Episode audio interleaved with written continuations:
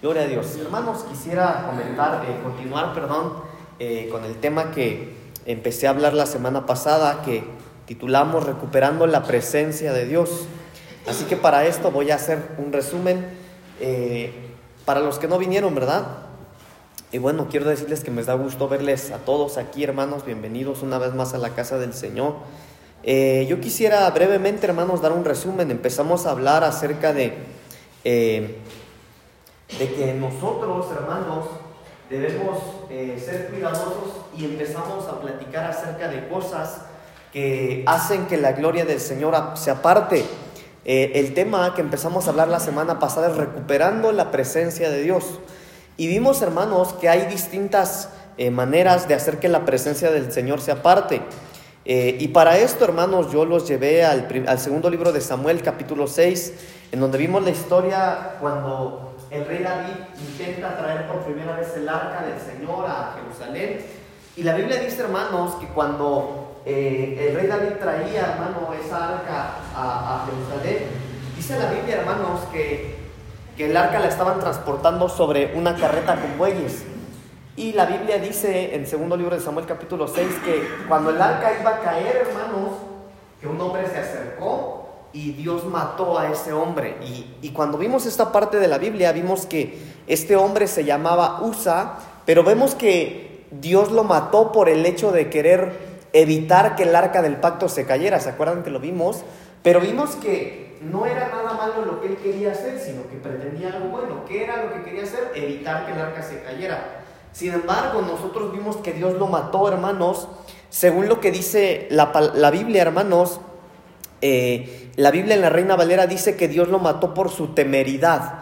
Pero esta palabra yo les decía, hermanos, que esta palabra temeridad es por irreverente, por hallar placer en burlarse. Entonces, hermanos, nosotros veíamos que cosas que en este ejemplo, hermano, es un ejemplo claro de cómo nosotros a veces podríamos tener buenas intenciones para servirle al Señor o buenas intenciones para vivir, pero no basta una buena intención, sino que es necesario saber hacer las cosas conforme la voluntad del Señor. ¿Y cómo vamos a conocer la voluntad del Señor? A través de su palabra.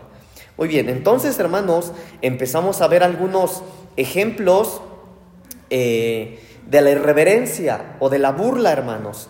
Y cómo, cómo hacer o cómo estos ejemplos son ejemplos de, que la gloria del Señor se aparta. Empezamos a hablar, por ejemplo, en el libro de Jueces capítulo 16 acerca de Sansón de cómo la Biblia dice, hermanos, que Sansón antes de que naciera era un hombre que cuando permitió Dios que naciera, Dios le dio una condición existencial que era ser juez para el pueblo de Dios.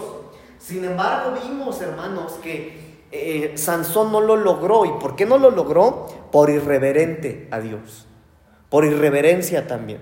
Entonces vimos que la gloria del Señor se apartó de Sansón por su irreverencia porque él siendo parte del pueblo del Señor, le gustaba fijarse en las filisteas, ¿verdad? Y eso ya lo platicamos la semana pasada. También vimos, hermanos, en primer libro de Samuel capítulo 18, vimos y hablamos nosotros acerca de los cantos y de las danzas sin doctrina. Ahí lo que nosotros vimos, hermanos, es que no basta querer cantarle a Dios o no basta con querer danzarle al Señor, sino que hay que hacerlo con doctrina. Entonces, ¿no es malo la danza? No, no la es. No la es. La Biblia la prueba.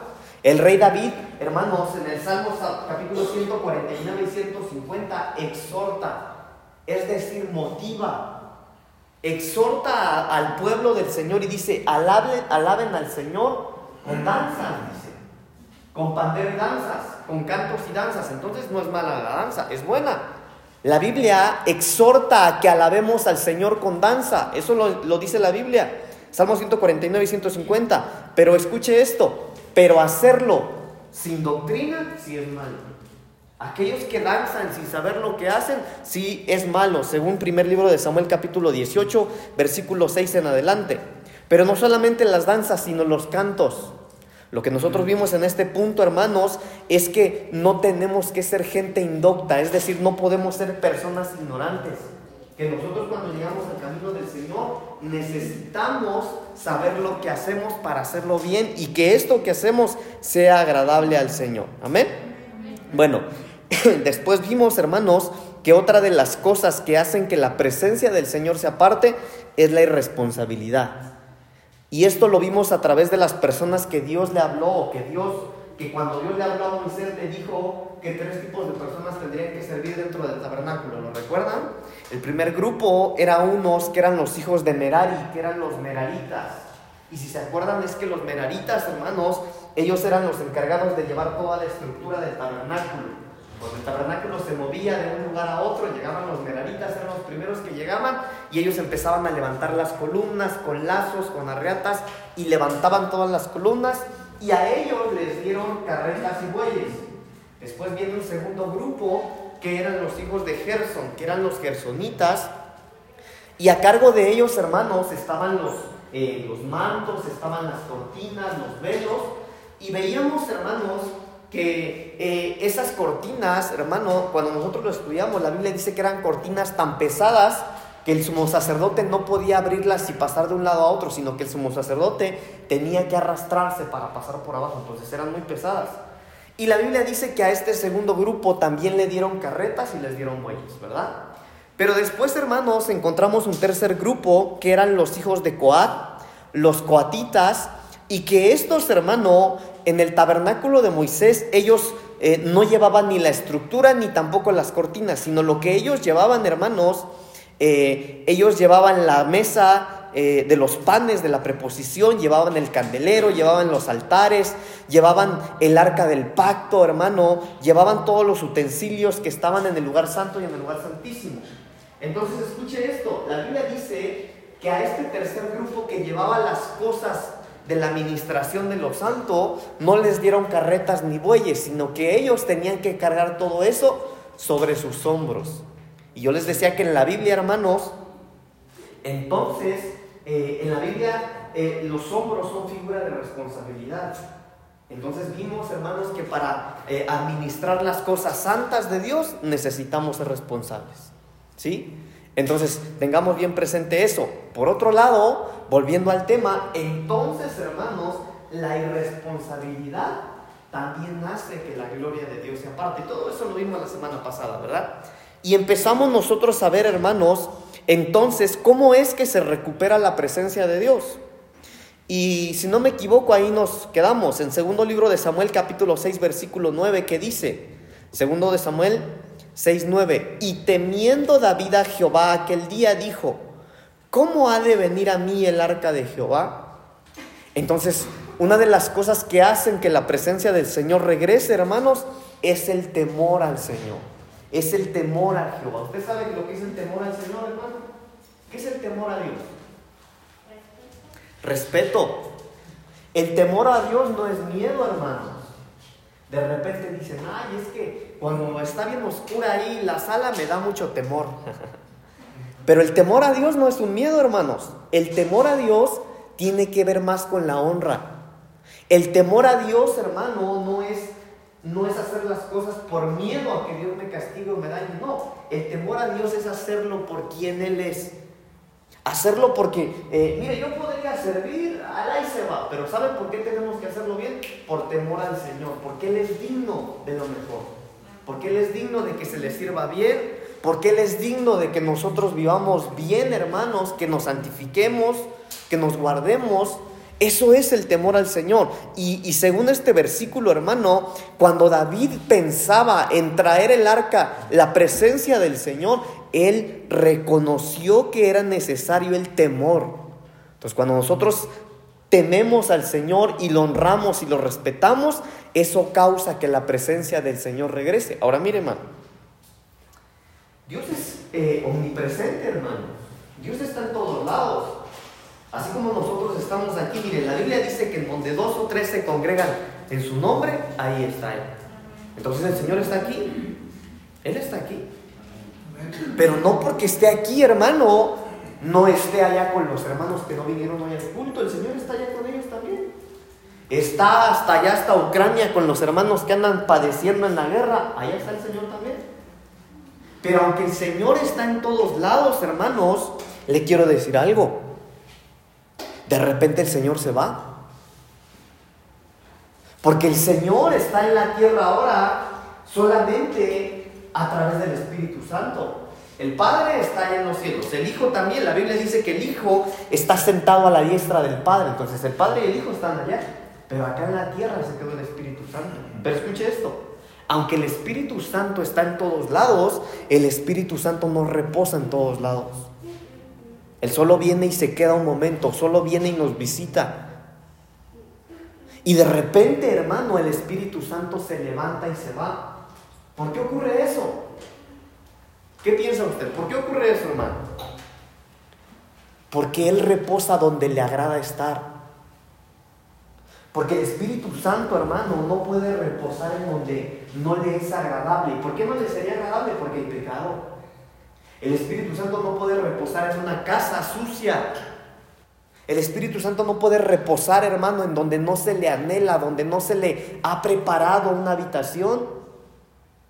Entonces el Espíritu Santo está en todo lado, sí, pero no reposa en cualquier lado. Entonces, pero cuando hay temor al Señor, mire, porque cuando hay temor a Dios, hermano, eh, mire, todos podríamos caernos, caer en pecado, porque somos carne. Todos podríamos, hermano, eh, mire, porque aunque hay de pecados a pecados, no es lo mismo, por ejemplo, hermano, el que cae en, en adulterio o fornicación, que el que se enoja. Pero tanto uno como otro pecan. Porque algunos podrían jactarse y decir, no, no, no, no, yo ya tiene mucho que no peco. Yo antes robaba y ya no robo. Yo antes mentía y ya no miento. Yo decía groserías y ya no digo groserías. Pero ¿cómo ando usted con el enojo? Porque el enojo es pecado, hermano. Entonces hay pecados grandes y chiquitos, pero pecado es pecado delante del Señor. Ok. Pero cuando hay temor a Dios, aunque le fallamos, hermano, aunque de repente nos caemos, cuando hay temor al Señor, uno no se deleita en el pecado. A uno le duele pecar, hermano. Pero cuando ya no hay temor, uno peca como si fuera ejercicio. Cuando ya no hay temor a Dios, hermano, uno peca como si fuera común. Déjenme dar unos ejemplos. Por ejemplo, hermano, los que tienen negocio. Los que tienen un negocio, hermano, y tienen temor a Dios, son justos. Cuando le piden medio kilo de azúcar, da medio kilo de azúcar.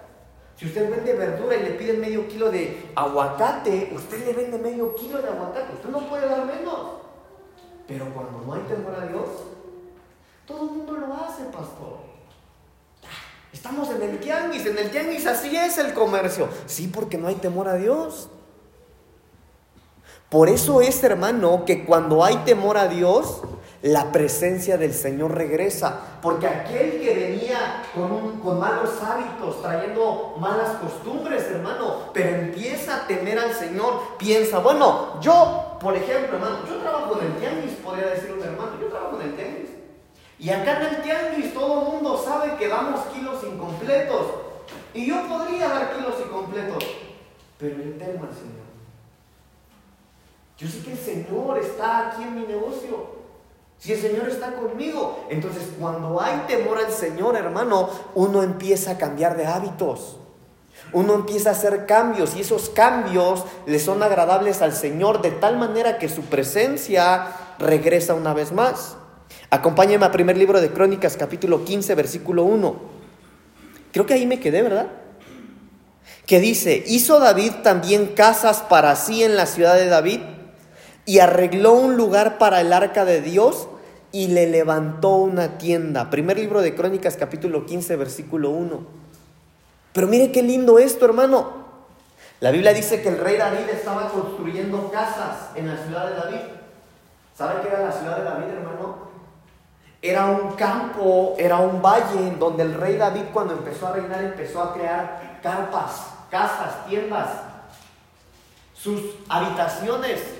Y la Biblia dice, hermano, que cuando él estaba edificando sus tiendas, él no dejó de pensar en el Señor y le edificó también una tienda a la presencia del Señor, al arca del pacto.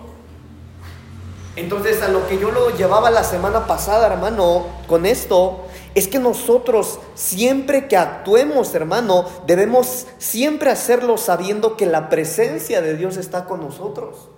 Es lo que yo le mencionaba hace un ratito. Nuestra sociedad podría nosotros acostumbrarnos o, doctrinarnos a que se nos haga normal ser como los demás.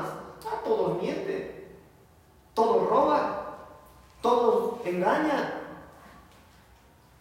Pero nosotros, hermano, no podemos ser como todos. Nosotros debemos siempre tener la conciencia de que el Señor está con nosotros. Mire, por ejemplo, el rey David. El rey David estaba haciendo sus tiendas, sus casas, pero él no solamente hizo para él, sino que hizo algo para el Señor. Entonces yo les decía la semana pasada, hermano, en nuestro trabajo, en la escuela, los hermanos que estudian, en todo lo que nosotros hagamos, debemos siempre estar pensando también en el Señor, no solo nosotros, sino en el Señor. ¿Cuántos dicen amén? Mire, otra más, Isaías capítulo 66, versículo 1. Isaías 66, 1. Jehová dijo así, el cielo es mi trono y la tierra es el estrado de mis pies.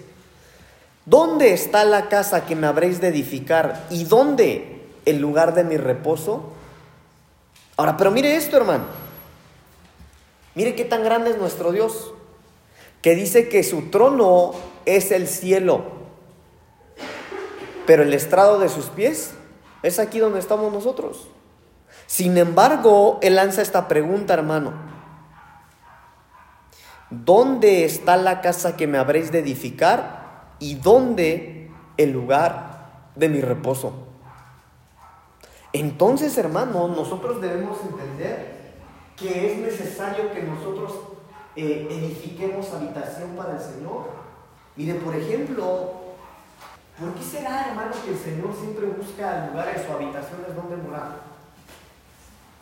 En el Antiguo Testamento, hermanos, Dios le pidió a Moisés que construyera un tabernáculo y dijo, quiero que hagas un tabernáculo en un lugar específico porque ahí va a estar esa arca, yo voy a habitar ahí, ahí va a estar mi presencia, yo voy a estar ahí en medio de ustedes.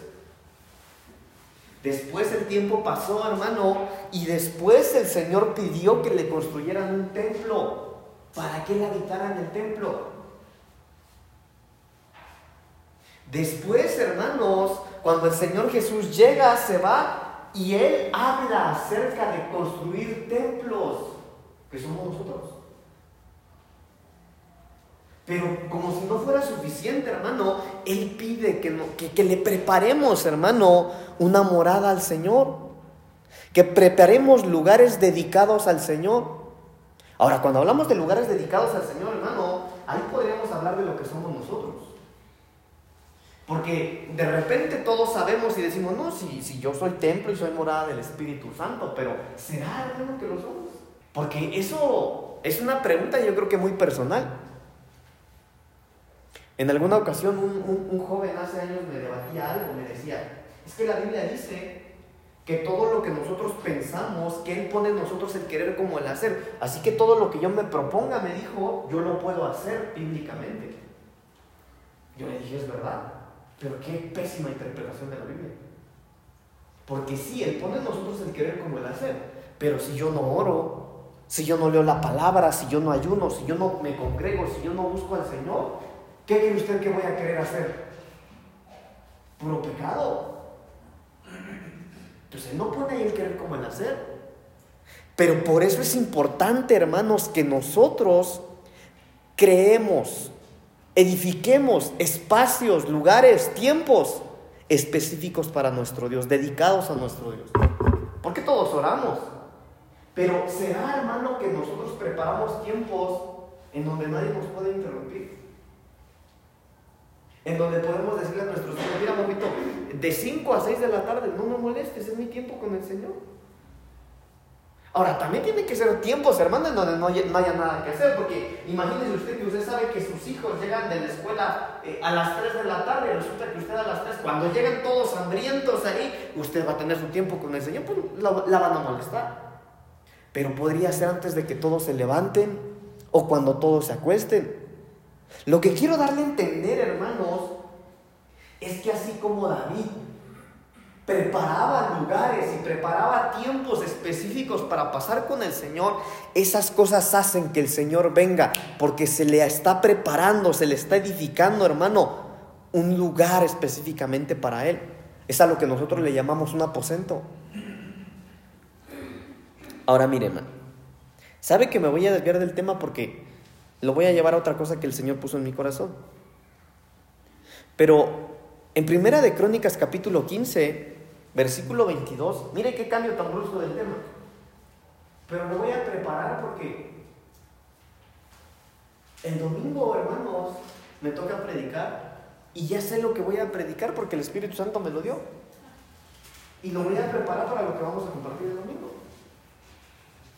Así que no se pierda el domingo, ¿sale? No porque voy a predicar yo, sino por lo que el Espíritu Santo va a hacer. Mire lo que dice Primera de Crónicas, primer libro de Crónicas 15, 22. Y que Nanías, principal de los levitas en la música, fue puesto para dirigir el canto porque era entendido en ello.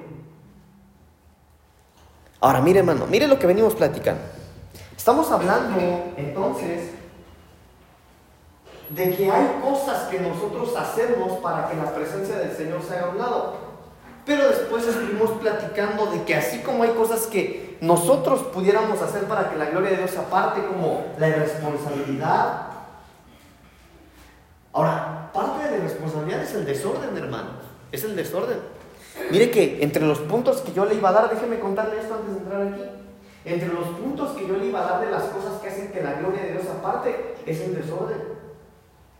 La Biblia dice, hermanos, que en alguna ocasión estaba eh, Elí, el profeta Elí, y que Dios le habló una y otra vez, le dijo, Elí, tus hijos están sirviendo en el templo, en el tabernáculo, pero ellos lo están haciendo mal y tú no estás haciendo nada. Oiga, Dios hablándole a su siervo y le está diciendo a su siervo, tus hijos, los que tienes en el tabernáculo sirviendo, en otras palabras, el liderazgo de la casa, el liderazgo del templo, está en pecado. Están sirviendo con manos sucias y tú no estás haciendo nada. Ah, hermano, mire, que eso a mí me cae. Porque eso es una sombra para los errores que como pastores podríamos tener, hermano. Mire, por eso yo soy bravo con los que sirven acá, hermano, más con los del altar. Porque yo se lo he dicho muchas veces, si a alguien le van a pedir cuentas de lo que se hace, de lo que se sirve y cómo se sirve aquí, es a los pastores. A usted no le van a decir nada, a nosotros, hermano. Y la Biblia dice, hermano, que Dios le habló y le dijo, tus hijos están haciendo cosas malas. Pero no hizo caso. Bueno, la Biblia dice, hermano, que llegó el tiempo en el que tenían que ir a la guerra y cuando ellos empezaron a pelear y todo, la Biblia dice que Dios permitió que mataran a los hijos de este profeta. Murieron. Los mataron. Y la Biblia dice que corrió uno desde la batalla, hermano, corrió hasta el profeta y le dijo, acaban de matar a tus hijos. Y dice la Biblia, hermano, que cuando le dan la noticia al profeta, el profeta cae hacia atrás, se desnuca y también se muere. En un día. Se murió el sumo sacerdote con los sacerdotes, en un día, en ese mismo día. Pero escuche esto. La Biblia también dice en esa misma parte que una de las nueras del profeta estaba embarazada. Entonces cuando esta mujer recibe la noticia y escucha que su esposo, su cuñado y su suegro murieron, esta mujer empieza a sentir los dolores de parto y el bebé nace. Y ese bebé que nace se llamó Icabod. ¿Y sabe qué quiere decir Icabod? ¿Inglorioso? Pues sí, sin gloria, sin gloria, sí, sin gloria. Pero quiere decir que la gloria de Dios se aparta, que la gloria de Dios se va. ¿Por qué? ¿Cómo fue que todo eso empezó? Por el desorden. Y como Dios no soportó ese desorden, hermano, no solamente terminó, mire, terminó con todo el sacerdocio. Mató al sumo sacerdote, a los sacerdotes, y entonces nace uno que era sin gloria. Entonces nace un descendiente, pero ya no traía la gloria de Dios. Entonces, hermano, otra de las cosas que hacen que la gloria o que la presencia de Dios, de Dios se vaya es el desorden. Por eso nosotros tenemos que ser una iglesia ordenada, hermano. ¿Cuántos dicen amén? Por eso usted tiene que ser ordenado. En todos los aspectos. ordenado en su casa, ordenado con sus hijos, con sus padres, ordenados. Mire, yo glorifico al Señor, hermanos, porque acá en la casa, eh, mire, acá nos están escuchando unos que no son de nuestra iglesia, pero nosotros somos una buena iglesia. Se lo digo yo que he estado en otras. Hermano, hay unas iglesias terribles. Yo he estado en iglesias, hermano, donde se supone que su culto empieza a las seis y el pastor llega hasta las siete. El pastor. Qué terrible. Esa gente no sirve para las cosas santas. El desorden hace que la gloria de Dios se aparte. Pero hermano, ¿por qué de repente no hay presencia de Dios en mi casa? Pastor, es que mire que yo intento orar en mi casa, pero cuando quiero intentar orar, me gana el sueño y me duermo. ¿Por qué no hay presencia? Porque estás en desorden. Porque tu casa es un desorden. Aquí habría que hablar, por ejemplo, el orden de Dios en la casa. Pero resulta que cuando el marido tendría que ser la cabeza, a veces el marido es los pies. Y no porque no tome su lugar, sino porque a veces la hermana le grita más. Porque la hermana es la que truena los dedos. Pero el desorden hace que la gloria de Dios aparte. A veces no, no es ni el esposo ni la esposa. A veces, hermano, en la casa quien manda son los hijos. Y no puede ser así. Porque el desorden hace que la gloria de Dios se aparte. Bueno, creo que me regresé mucho. Pero ahora lo que lo quiero llevar es que también platicamos de que así como hay cosas que la presencia hacen que la presencia se aparte, hay cosas que podemos hacer para que la presencia de Dios regrese, ¿verdad? Va, mire. Pero también, hermano, lo que leímos, déjeme leérselo otra vez, primer libro de Crónicas 15, 22, y que Nanías, principal de los levitas en la música, fue puesto para dirigir el canto porque era entendido en ello. Entonces, ¿quién era este que Nanías? Era un levita. Era un principal.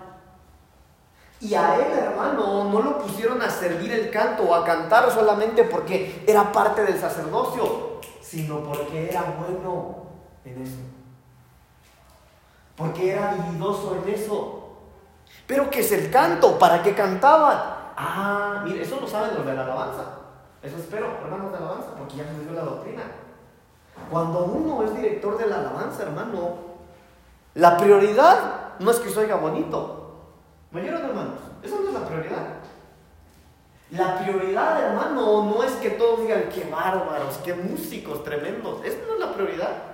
La prioridad de todos los directores de la alabanza, de los ministros de alabanza, es que tengan la capacidad de llevar al pueblo a conectarse con el Señor de tomarlos, hermano, de la mano, espiritualmente, de tomarlos de la mano, tomar al, Señor de la mano y, llevarlos, que ellos se puedan juntar. Esa es la prioridad del ministro de alabanza. Pero mire lo que dice aquí, hermano, que a este Kenanías fue puesto para dirigir el canto porque era entendido en ello. Entonces no cualquiera tiene la capacidad de ministrar, sino los que son entendidos en ello. Entonces, para recibir la administración del Espíritu Santo, de repente sí necesitamos a alguien que sepa cómo hacerlo, que sea experto. Ahora mire hermano, yo le digo esto por, porque el Señor lo puso en mi corazón. Mire que este tema, se lo, se lo voy a decir, este tema yo le estoy dando un giro completo porque el Espíritu Santo me habló, hermanos. Por eso le digo, vengas el domingo por lo que vamos a hacer aquí.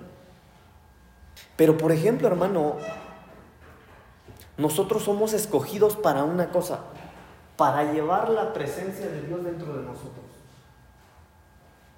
Nosotros no podemos quedarnos solamente en el que aceptamos a Cristo en nuestro corazón y dice Efesios 1.13 eh, que fuimos sellados, no podemos quedarnos ahí nada más. No, no estamos hechos para eso.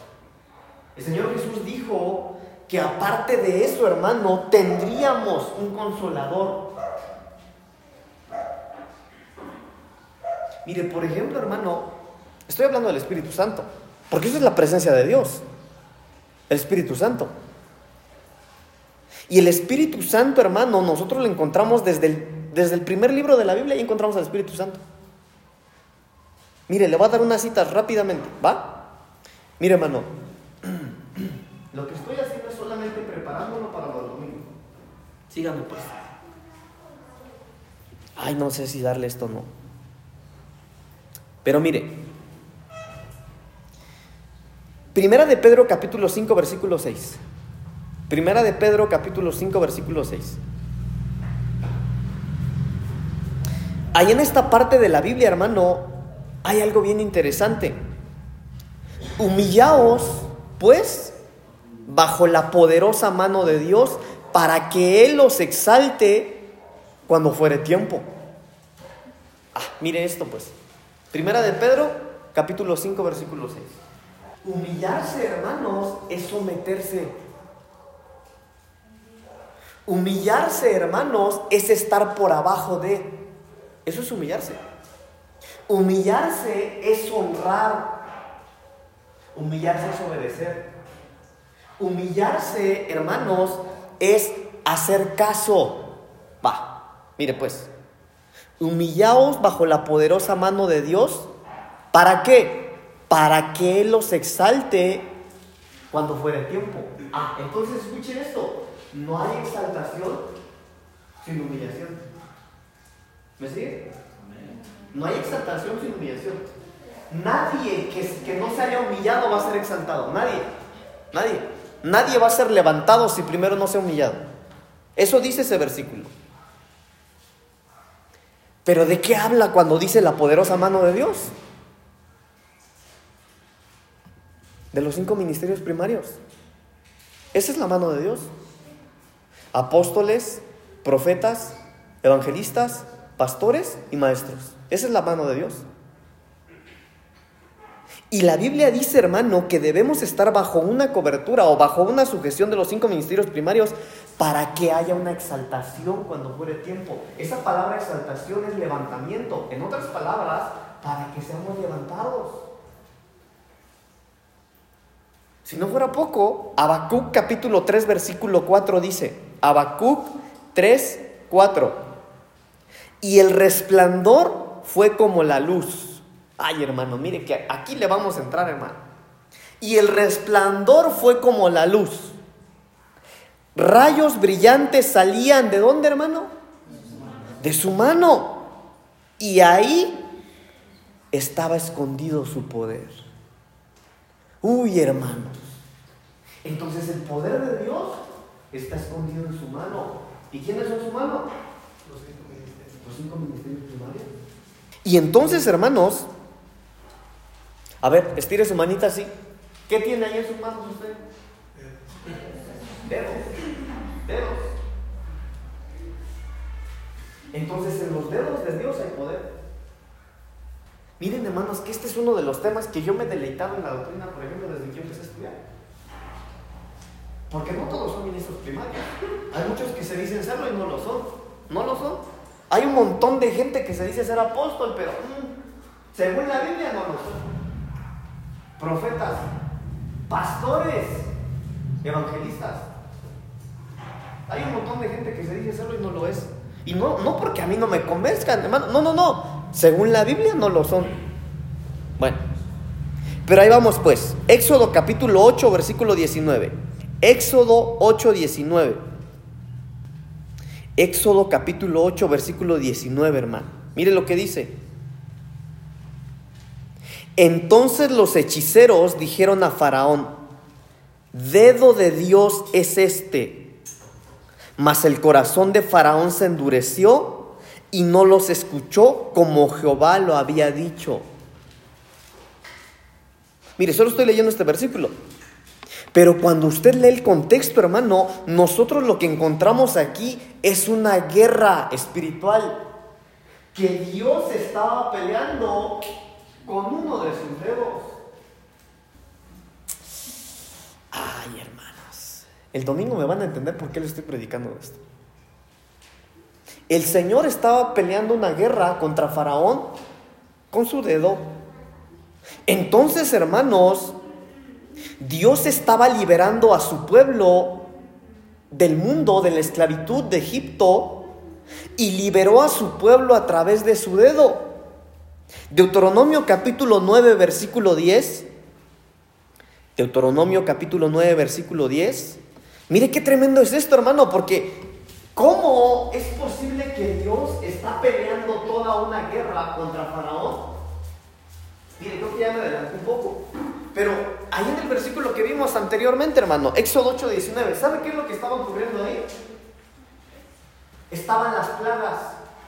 Las plagas que Dios envió contra Egipto cuando Faraón no quería dejar que el pueblo saliera libre. Y la Biblia dice ahí, hermano, que Dios estaba peleando toda esa guerra con un dedo. Claro, porque la Biblia dice que en su mano está escondido su poder. ¿Quiénes son la mano? Apóstoles, profetas, evangelistas, pastores y maestros. Sígame pues, sígame. Deuteronomio capítulo 9, versículo 10. Y me dio Jehová las dos tablas de piedra escritas con el dedo de Dios. Y en ellas estaba escrito según todas las palabras que os habló Jehová en el monte de en medio del fuego el día de la asamblea. hermano. Entonces, hermanos amados, la ley de Dios, esas tablas que Dios le dio a Moisés, estaban escritas también con el dedo del Señor. Pero la Biblia habla que en los últimos tiempos, que en los tiempos finales, bueno, yo sé que todos ustedes han escuchado lo del sello de la bestia, ¿verdad? Pastor, que el sello en la frente, que el 666, que en la mano y que en la frente. Bueno, pero tal vez lo que usted no ha escuchado es que también la Biblia dice que en los últimos tiempos también los hijos de Dios van a ser sellados y los va a sellar el Espíritu Santo. Y les va a poner, ah, mano, mire qué lindo, les va a poner la letra Tao la letra número 22 de la del Pacto de Por eso este año, hermano, este año va a ser un año. En este año se van a definir quiénes son los hijos de Dios. Y los que no, pobrecitos, los van a podar. Ya se lo he dicho mucho, ¿verdad? Va. Pero la ley de Dios, hermano, se escribe con el dedo. Está hablando de la señal en la frente de los que son sus hijos. Lucas capítulo 11, versículo 20. Lucas capítulo 11, versículo 20. Mas si por el dedo de Dios echo yo fuera los demonios, ciertamente el reino de Dios ha llegado a vosotros. Ah. Hermanos, entonces con el dedo de Dios se hace guerra contra los demonios. Pero el dedo de Dios, acá, en la mano de Dios está escondido el poder del Señor. Mire, por eso es importante, hermano, que nosotros no nos metamos donde no nos llaman. Porque hay gente específica en donde el poder de Dios está guardado. Y si usted se mete a pelear guerras en donde no lo llamaron, se lo van a acabar. Pues tenemos que ser cuidadosos. Juan capítulo 8, versículo 6. Juan 8, 6. Este está hermosísimo, hermanos. Juan capítulo 8, versículos 6 y 7. Mas esto decían tentándole para poder acusarle. Pero Jesús inclinado hacia el suelo, escribía en tierra con el dedo. ¿Con qué escribía? con el dedo. Y como insistieran en preguntarles, se enderezó y les dijo, el que de vosotros esté sin pecado, sea el primero en arrojar la piedra contra ella. Mire qué herramienta usó Jesús para aplicar la gracia, hermano. El dedo. Por eso es importante la administración.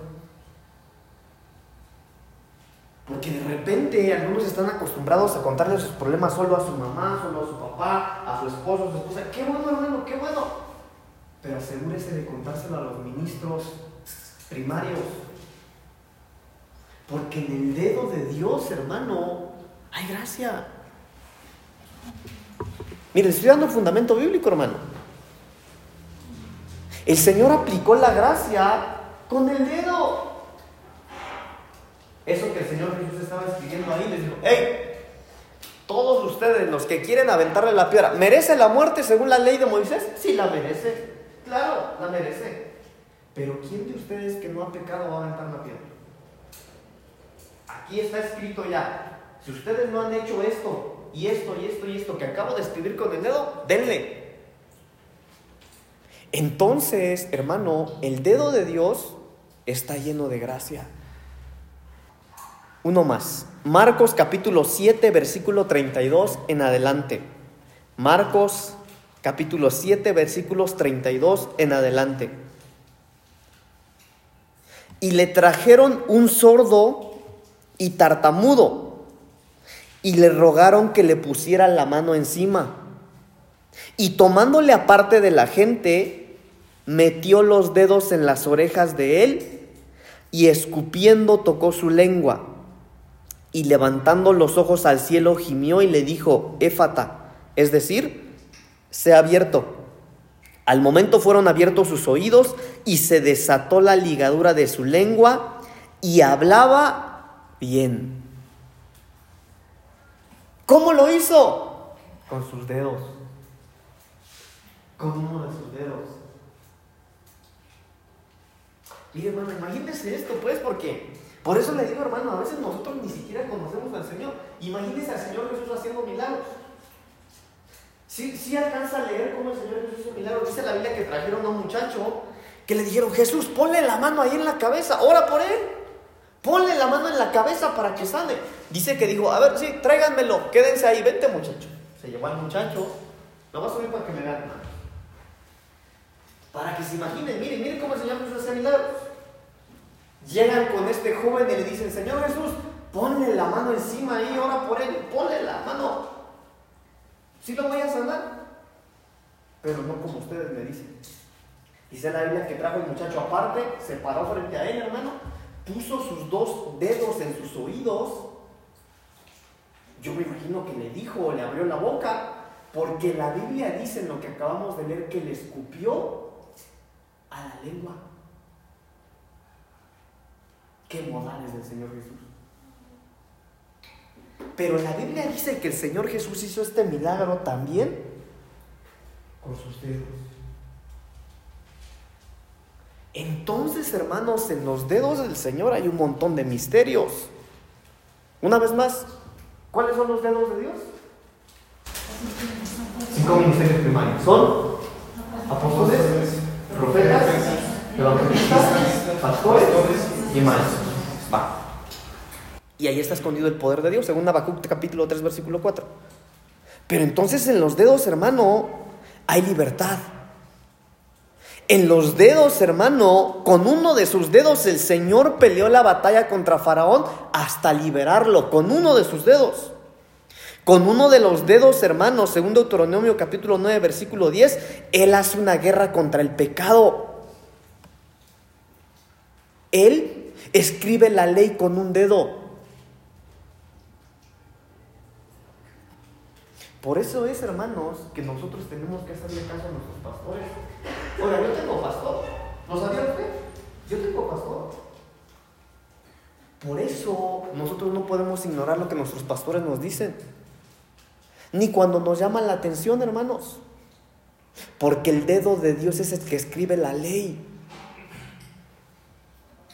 Pero también con el dedo de Dios, según Lucas capítulo 11, versículo 20, se hace guerra contra los demonios. Ah, mano. ¿Cómo no se me aparece ahorita?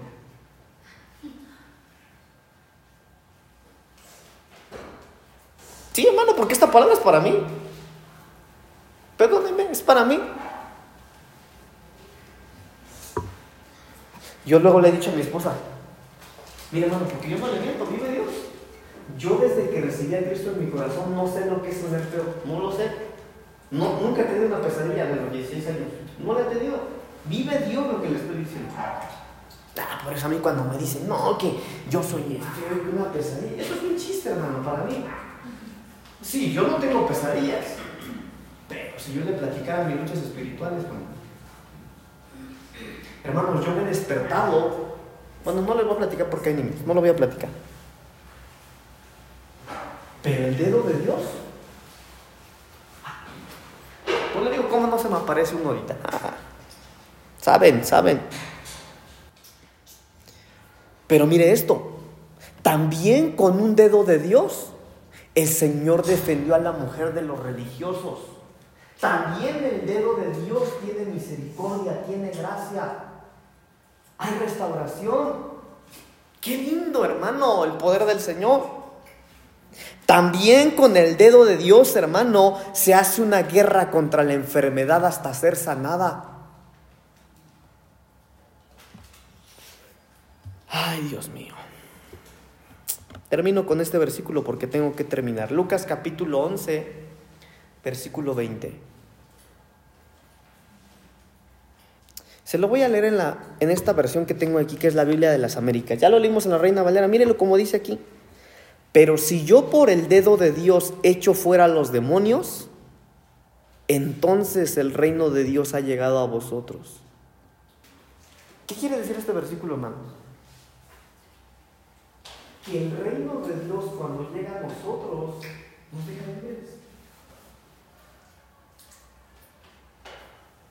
Y por eso necesita ser liberada, ministrada la libertad en el pueblo del Señor.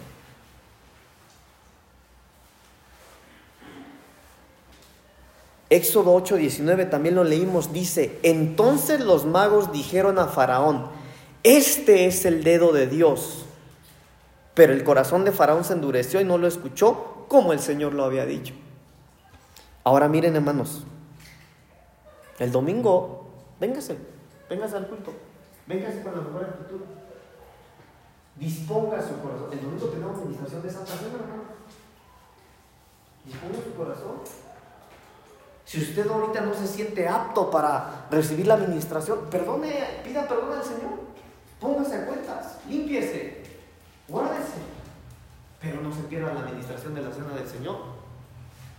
Y una vez que nosotros participemos del pan y el vino y le alabemos al Señor, le, demos la mejor alabanza y la mejor adoración, ah, le aseguro, hermano, que vamos a llegar a un buen punto. Para predicarles lo que les tengo que predicar el domingo, tengo que aventarme mínimo 90 citas que tengo ahí y no se las voy a dar. Pero ahí le voy a dar lo que el Espíritu Santo me pidió que le diera. No hoy, el domingo. Pero tome esta palabra. Que el poder de Dios está oculta en su mano. Óigame, ¿qué pasaría si el dedo del Señor lo tocara esta noche? Oiga, qué lindo sería que el dedo del Señor tocara nuestras vidas en esta noche. El martes pasado estuvimos hablando acerca de el Espíritu Santo, estuvimos hablando acerca de aquel que el Señor dejó como consolador para nosotros. Estuvimos hablando acerca de aquel de quien el Señor Jesús dijo, yo me voy, pero yo les enviaré un consolador y Él los guiará a toda verdad.